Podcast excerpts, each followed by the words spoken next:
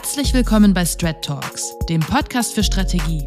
Ich bin Liane Siebenhaar und moderiere Edition 1. In dieser Reihe geht es um Creative Strategy, darum, was es eigentlich genau ist und wie man darin richtig gut wird. Hierzu lade ich erfahrene StrategInnen zu mir ein, um über die Disziplin sowie Tipps und Tricks für EinsteigerInnen zu sprechen. Seitdem er 19 ist, ist er in Agenturen unterwegs, war zunächst Producer und ist dann ins Planning gewechselt. Er hat sich in der Strategie hochgearbeitet und Strategieteams bei McCann, Leo Burnett und Big Spaceship in New York geführt. Er hat einen weltbekannten Blog und Newsletter in der Strategie-Community und was ich ganz besonders finde, ist die überraschende Klarheit, die man immer wieder in seinen Ansätzen findet. Genau dieser Skill ist auch relevant, wenn es um Creative Strategy geht. Hallo, Mark Pollard. Mark, I think everyone I know follows your blog and newsletter. Tell me a little bit about it. What is the objective and what can creative strategists find in your content that helps them to get better? I wish I had a simple answer to that, but there are so many reasons for the stuff that I do. First of all, I was not a planner, a full time planner, until I was about 28, and that was at Leo Burnett in Sydney. The decade ish before that, I was working around digital agencies, digital departments, but also publishing a magazine and doing a radio show. Before that, even at school, I would publish newsletters and all kinds of stuff. So I have a need to publish. It's something that I'm very familiar with from a really, really, really young age. The blog, which is not super active right now because of what happened to blogs due to the social media networks not liking people sharing links, that sort of moved into things like Twitter and Instagram, a podcast, a book that I just published. And you know, there there are so many reasons to do it. One of the trigger moments for me, there's actually two, was around 2008. Uh, we had the what Australians call the global financial crisis, the GFC. Uh, it was it was a scary time. You you know, you'd visit a client's office, a big big client's office, and all of a sudden, a floor of their office was empty because people had lost Yeah, their jobs. wow. And so I, I panicked a little bit and thought, you know, maybe I want to start to write about this stuff. Need to build a little bit of a uh, a reputation to sustain myself and my family through difficult times. So that was one. Another trigger around right around that time was I was at this conference and um, Julian Cole, my mate Julian Cole was hosting, and I know you know Julian, and he's younger than me, and he came in he came in with this swagger that I totally related to, and I was like, dude, you got to like be like a bit more like this guy. Uh, and Julian, as even though he is younger than me, he's a bit of a, a mentor in in many ways. Where um, I think we both affect each other in in in in various ways. So those two things happened, right? And also at that time, there were all these people who were like social media gurus popping up at conferences. Uh, that's what they would refer to themselves as. I'd been running online communities, doing all kinds of stuff on the internet for like 10 years. And I thought, oh, this is crazy. Like, I can actually talk about all this stuff in a really specific way.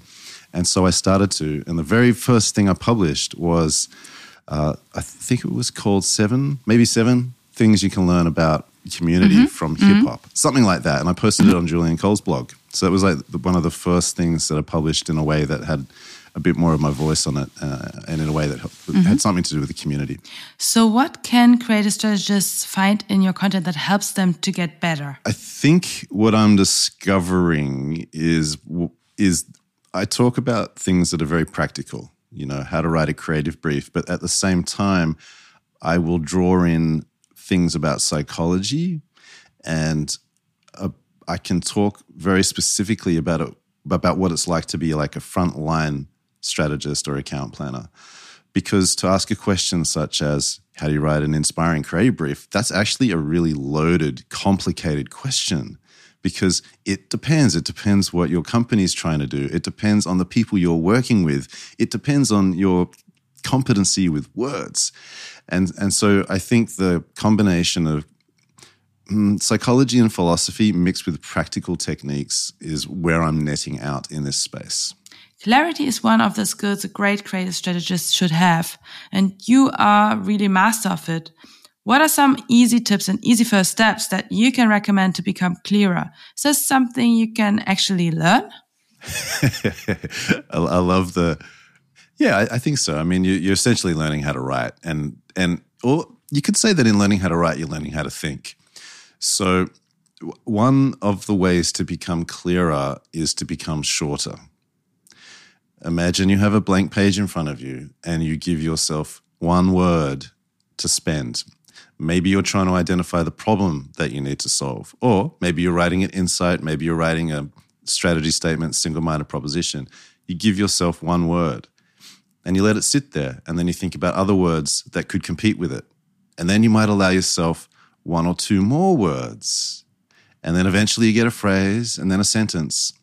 And then you need to have this strange comfort with mess and mm-hmm. at the same time be really stubborn. So, you know, one of the things that I mentioned in the book about clarity is the challenge with clarity in the work that we do is you don't need it once.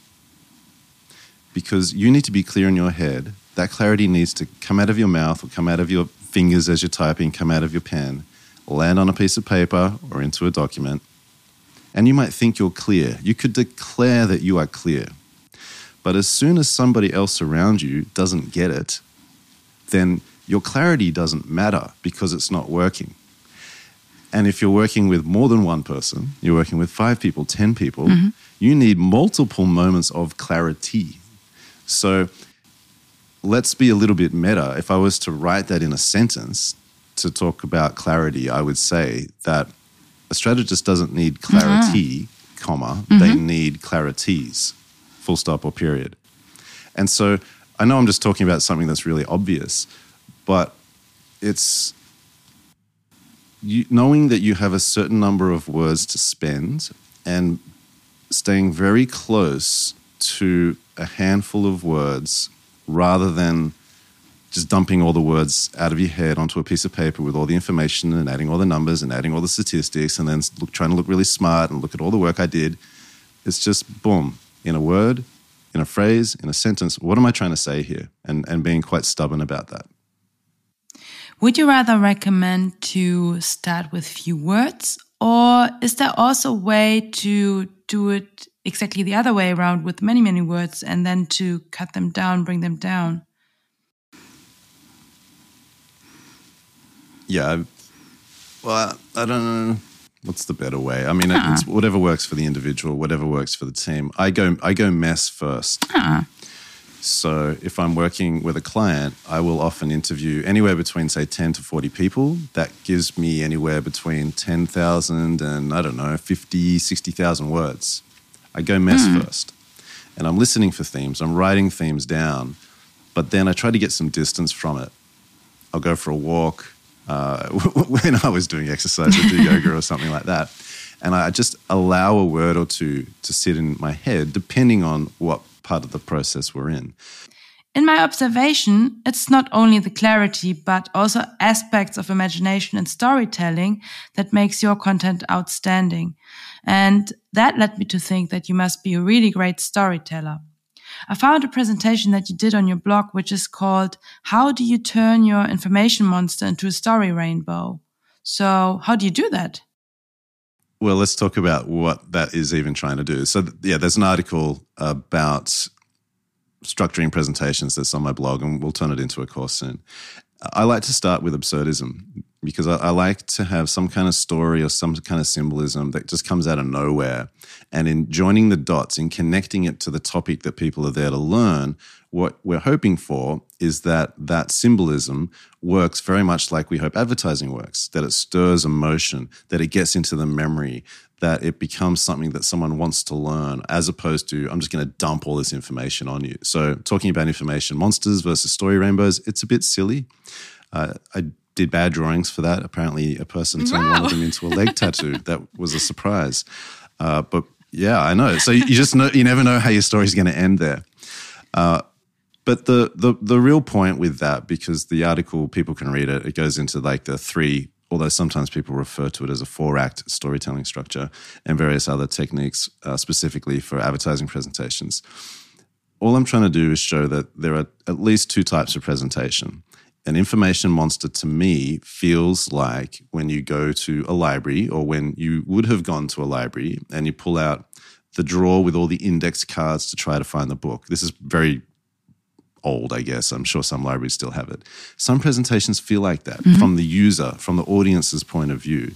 that you're kind of going index card by index card. It's like overview, a, well, agenda, overview, task, your ask, da da da da da da, and you get hundred slides in. That's not a great mm-hmm. experience if you're being presented to like that. Might be different in different parts of the world. A story rainbow is just a silly way to use the word story, but to compare that mm-hmm. experience to something that's more colorful. That's all. But there's a journey. There's a start, middle, and end, right? That's all that's going on there. Do you have an example of a more colorful approach? I'll just I'll tell you two really really quick examples. Mm-hmm. One was we were pitching this big pizza franchise chain in the bottom of a casino in Detroit, and they wanted advertising agencies to come back with ideas that had something to do with good value pizza. Right, good value pizza to me is really boring. I get it, but I've worked around food a little bit and franchise businesses enough to know that it's very hard to argue back with the briefs that they give you, especially mm-hmm. in a mm-hmm. pitch. Mm-hmm. And so all we wanted to do is we wanted to shift what they were talking about from being about good value pizza to good pizza values. Mm. That's not to say that we wouldn't talk about price or value, etc. Mm-hmm. Right? So I just I went in. We had a little setup. Uh, we didn't. I didn't really feel like there was a need for this big strategic presentation, but we went in bottom of this casino. There's like 15 people sat in a U shape. And I took in one of those little letter blocks that children have. And this block had the letter S on it. Mm-hmm. Now, I, I know in, in America, like I have an Australian accent, I'm a bit dry, a little bit sarcastic, and I kind of own that in presentations. Mm-hmm. Like, I'm not going to, I don't think I'm going to be different ever, mm-hmm. right? So the question to me now, especially as I get older, is how do you amplify that? And I just had this little setup as a bit of fun where uh, I just said there's one letter missing from our strategy. And I talked about why. And then I, you know, it's a massive room. And I just put up this little block mm. with an mm. S. But it's just a way to have fun. We didn't, we didn't win the pitch, but it wasn't because of what that I sounds did. Fun. Uh, and then yeah, and then one other quick one is, you know, we pitched and won the website redesign for one.org uh, mm-hmm. at an agency called Big Spaceship. And I can talk about this one because the client was kind enough to talk about it with us in public mm-hmm. at a mm-hmm. conference. Uh, the, their brief to us was about like website redesign. And their logo is one, right? And so my first two slides, because we had to send this in mm-hmm. ahead of time, but our first two slides had slide one had their logo one and next to it word. So it read ah. one word. Next slide, F- focus. And so the whole setup was about how the user experience lacked focus. The brand, there were like multiple taglines, the brand lacked focus. And they were creating all this content all over the place, and their content lacked focus.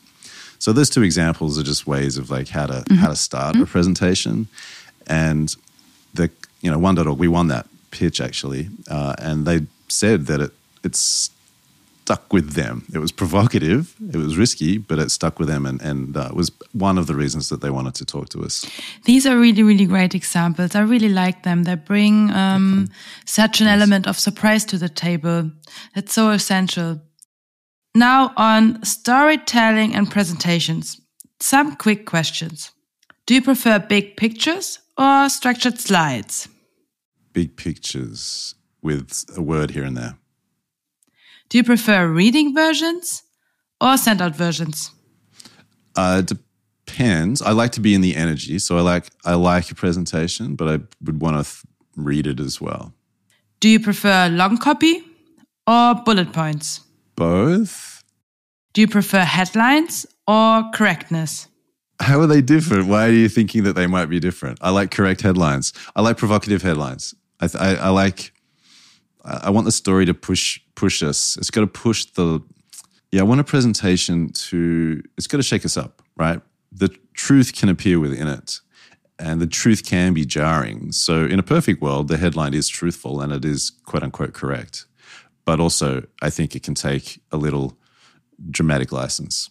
You must have presented so many times. Do you have some tips and tricks for starters? What should people pay attention to when presenting? Yeah, one of the one thing that was said to me years and years ago is to remember that you are the presentation, and it stuck with me. And in a way, it just helped me realize that I needed to put more emphasis into what I I was doing because I think there's this phase for people who are who are nervous, who are shy, where we treat the presentation like a Microsoft Word document. You know, it's lots of words, and we turn around to read it with our back to the audience and all that kind of stuff. The presentation itself in a live setting is just a prop. So that's one. The the second point is that I do believe that strategy is creative work, and I think it's useful to see everything you do as a creative opportunity. So ask yourself in any presentation situation, what's a risk that I can take? Maybe I hand draw everything. I've done that, by the Oh, way. wow. It's kind of weird. Uh, maybe you know you don't use slides. Maybe you bring in a choir. But what's a risk that you can take? And the risk is partly about personal development, but it's also because everything we do is our own advertising campaign. You want to get ideas across, you want to get your strategy across, you, you kind of got to develop your own advertising campaign for it. So I think those two uh, things are pretty, pretty useful. And then I go back to what I said earlier about words and themes. Pick a theme. So many presentations don't have a point. But for example, the one.org uh, example that I mentioned earlier, we could build that whole, or we did build that whole presentation around the word focus, at least the mm-hmm. upfront. Focus, focus, focus, focus, repeat, repeat, repeat, repeat. You know, and that gets you away from that information monster, which is just this type of presentation that I, you know, jokingly refer to as a presentation of status mm-hmm. tactics. A whole bunch of statistics, a whole bunch of numbers that have no story, no connection, but we've done our work. And then here's some stuff we could do, a whole bunch of tactics. So I think those three things are where I would start. They're quite liberating thoughts in some ways. I love the recommendations. They're really, really great. Now, in VC times these days, it gets even harder to present. Um, do you have any tips and tricks? What can one do to break things up and mix it up a little bit? Yeah, it's really, it's really hard. I mean, you know, I do my own podcast, and I've found myself in the past few months getting 20 minutes into an interview, and I'm like, oh gosh, I feel exhausted. What's going on? What's going on? I, I might lose track of the conversation, and what were we just talking about? And I've done I've done 100 plus training sessions since the pandemic, and the image that constantly comes to my mind is being at the deep end of a pool full of water and yelling into the wall. That's what it can feel like doing training sessions where you're like, is this working for anybody? I don't know. What's what's going on? Because like in a room, it's so visceral for me. You know, I'm I'm a bit of an empath, right? Mm-hmm. And and a bit of an introvert. So I channel emotion and kind of work with it in a way where it can be annoying to me because I overthink what everyone's thinking. But also I'll, I'll I can switch modes a little bit, a little bit. So I think two things is maybe realize in some bizarre way you're competing with Netflix. So how can you lift your production, lift your uh, game a little bit, just for five minutes in a presentation? Just come out of nowhere, get their attention. And I, maybe the second is is kind of connected to the training moment, which is even if you're pitching ideas that you want people to do or to approve, is there something you can get them to do in the moment together? You know, is there an exercise you can run that's a bit fun, not frivolous, but a bit fun, so that at least if if you do those two things, you get their attention with something they wouldn't have expected, and you get them in their own heads thinking and learning while you're presenting to them or with them. mm, Maybe that creates a slightly different dynamic. So you have a new book. It's called Strategy is Your Words. Tell me a little bit about it. Yeah, it, it came it came out during the pandemic, which was pretty stressful because of printing and shipping issues. It's it is 392 pages long. It's in two halves. The first half goes into words that strategists I find that strategists use to themselves at themselves, things like clarity, confusion, imposter syndrome. And then the second half tries to compile the way that I like to work in a relatively relatively coherent manner. So the second half is really built on training sessions I've been doing for five to 10 years. And I say five to 10 years because I really locked into the stuff for f- five years ago, but some of the stuff I was teaching uh, well, well over 10 years ago. And it, that second half of the book talks about uh, this little framework that I like to use called the four points. Talk about problem identification, writing insights, strategy statements. These little things that I like to write called strategy stories, which is like a one page argument for your strategy that I like to do before writing a creative brief. And I, you know, it's it's absurdist as well. So it's really practical, but really absurdist. And what's interesting is I think for people who are like intuitive, empathetic, open to art and creativity, it's a good book for them. People who are like really buttoned up and logical and science oriented, they struggle with it. And, and I didn't really think about that beforehand, but it, it makes sense. Um, we've sold over 4,000 copies directly wow. through Kickstarter on my website. It's in mm-hmm. Portuguese and Spanish. And um, cool. I'm really, really happy that I somehow squeezed it out. it was quite fulfilling. Can you tell us a little bit more about the trainings? What um, kind of trainings do you do? Oh, a ton of trainings. Um, so a lot of them are happening through sweathead.com. Uh, we do an excel, got an accelerator program, which is seven to eight weeks. I uh, do a lot of corporate training, which could be a day or two, uh, talks, all kinds of stuff. Um, 2022, I've got a small team building now, and we're going to be working in three seasons of training, like spring and fall, and then something in the summer, like a summer camp. And just trying to work out how to do, how, just trying to work out how to teach strategy, which is to teach critical thinking and creativity in, in a way that is effective and meaningful. Because on the one hand, self-directed courses, their completion rate's usually pretty low. But on the very opposite end of self directed courses, something that would be super, super effective would be something like a five year apprenticeship. And, you know, that's really hard to do and scale. And how would that even work? So we're trying to find learning experiences in the middle that are, are effective. We talked a lot about words and wordsmithing. Do you think that copywriting is part of creative strategy, would you say? Uh, no, only because to say yes would be to collapse all writing in strategy into words and to sort of pull copywriting into our own space. I think copywriting is different enough that it deserves its own place. I, I think the style of writing that a strategist does can be closer to nonfiction, but literary nonfiction or creative nonfiction writing and copywriting might be that, but I, I think a copywriter needs they des, they deserve their own elbow room, their own space to be different from us. Uh, and also, the strategist shouldn't be creeping into the copywriter's world, right? You, you don't want to be doing strategy work in a way to cut off the work of a copywriting colleague. Then, to rephrase it a little bit, in which way are words relevant to creative strategy? I mean, look, I'm not dogmatic about this, but I do think they're the fundamental unit. I, I know people say a, a picture's worth a thousand words, but you know, we don't brief each other in pictures very often. Sometimes we do, and it's fun. At some point, the word is the thing that makes the meaning travel. you know, so I think it's the fundamental unit. I'd be open to people arguing with that as well. It's not mm. a dogmatic point of view. I saw some posts with words that we call bullshit bingo recently. Um, can you tell us a little bit about that? Um, why should one perhaps not use um, buzzwords or jargon in presentations? Yeah, I mean, look, so jargon is okay to some degree if we know what we're talking about, if we know what other people are talking about. Often, jargon is also meant to signal status and education and being part of a group, right? So my point of view is is not that you should never use jargon. It's that it's okay to use it as long as people know what it means. Don't use it in public, but in mm-hmm. the corporate sense, you know, the, you'd be annoying if you were the anti-jargon person all the time. That would just be an annoying person to work with. In public, you want to use to me, short, powerful uh, visual words. There's some research about monogamous words. So, monogamy, not cheating, being faithful. Mm-hmm. Monogamous words are words that mm-hmm. don't cheat. And what that means is they are mm-hmm. words that don't have a lot of other meanings. So, I always remember this one for some reason, but like pineapple, you say that to most people who speak English, people know what a pineapple is.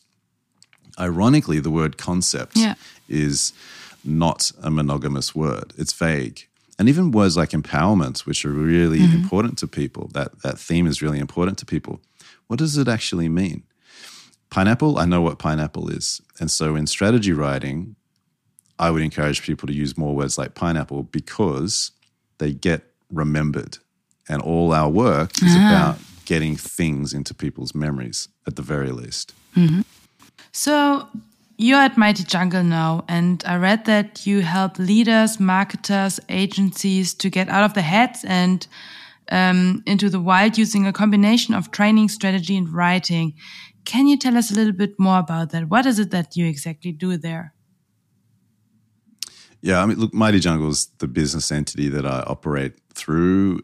It was this company name that was on my mind for for over a decade, and once I realized that I was not um, suitable to corporate America, I decided to set up. Well, we decided to set up a company, and uh, Mighty Jungle was the name. And through that, I've done uh, brand strategy and re- like research strategy, some content stuff, uh, training and talks for companies like The Economist, Twitter, Facebook, Euronews over in Europe, uh, La Colombe, which is this cool coffee brand in the US.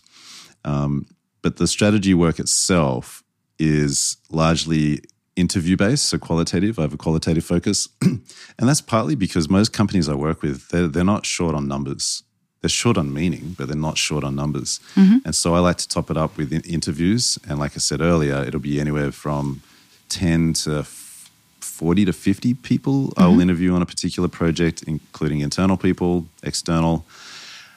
Uh, and then the process goes from you know discussion guide into doing interviews, into debrief, into the four points, into strategy stories, and a simple presentation. Um, I I sort of focus on the concept of MRE, minimum required effort. I don't like project bloat. I don't like bureaucracy.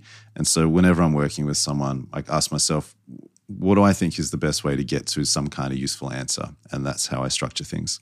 Having said that, in 2022 or in, in the coming years, I think a lot of the focus will be on training and events through Sweathead.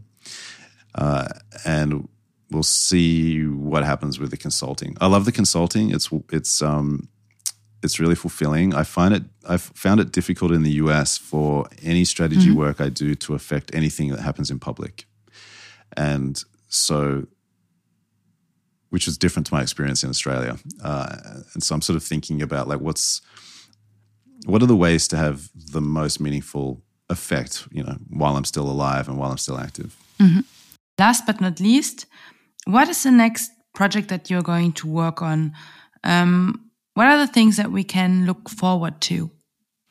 Yeah, I mean, what we're planning on now is the next year or two of, of Sweathead and the training that we're going to do. I have a, I have more books in me. Uh, I think this year was a bit of an experiment with what I'm doing, not just being me. You know, I've been working with people. Uh, we've put on conferences. We've put on a whole bunch of stuff. Got the book translated into different languages, and I think in the future, it's like, well, what does the business look like when it's not just me. That's question one. And question two is going to be mm-hmm. what is what is the next creative project? Um, you know, there's I have so much material about strategy, but I'm very interested in fiction on the one mm-hmm. hand, and on the other hand, trying to work out how to potentially create something bigger that's about like what goes on in the brain for creative pre- people. Mm. That could come to life through mm-hmm. fiction or it could come to life through nonfiction. But I constantly have found myself coming back to psychology, philosophy, what's going on in the brain, trying to understand humans, history. So I think whatever I do in the coming coming years will bring all of that stuff together. That sounds so exciting. I'm going to buy it. Very cool. Um, yeah, thank you so much for taking part, Mark. Thank you for having me and best wishes with everything you're doing.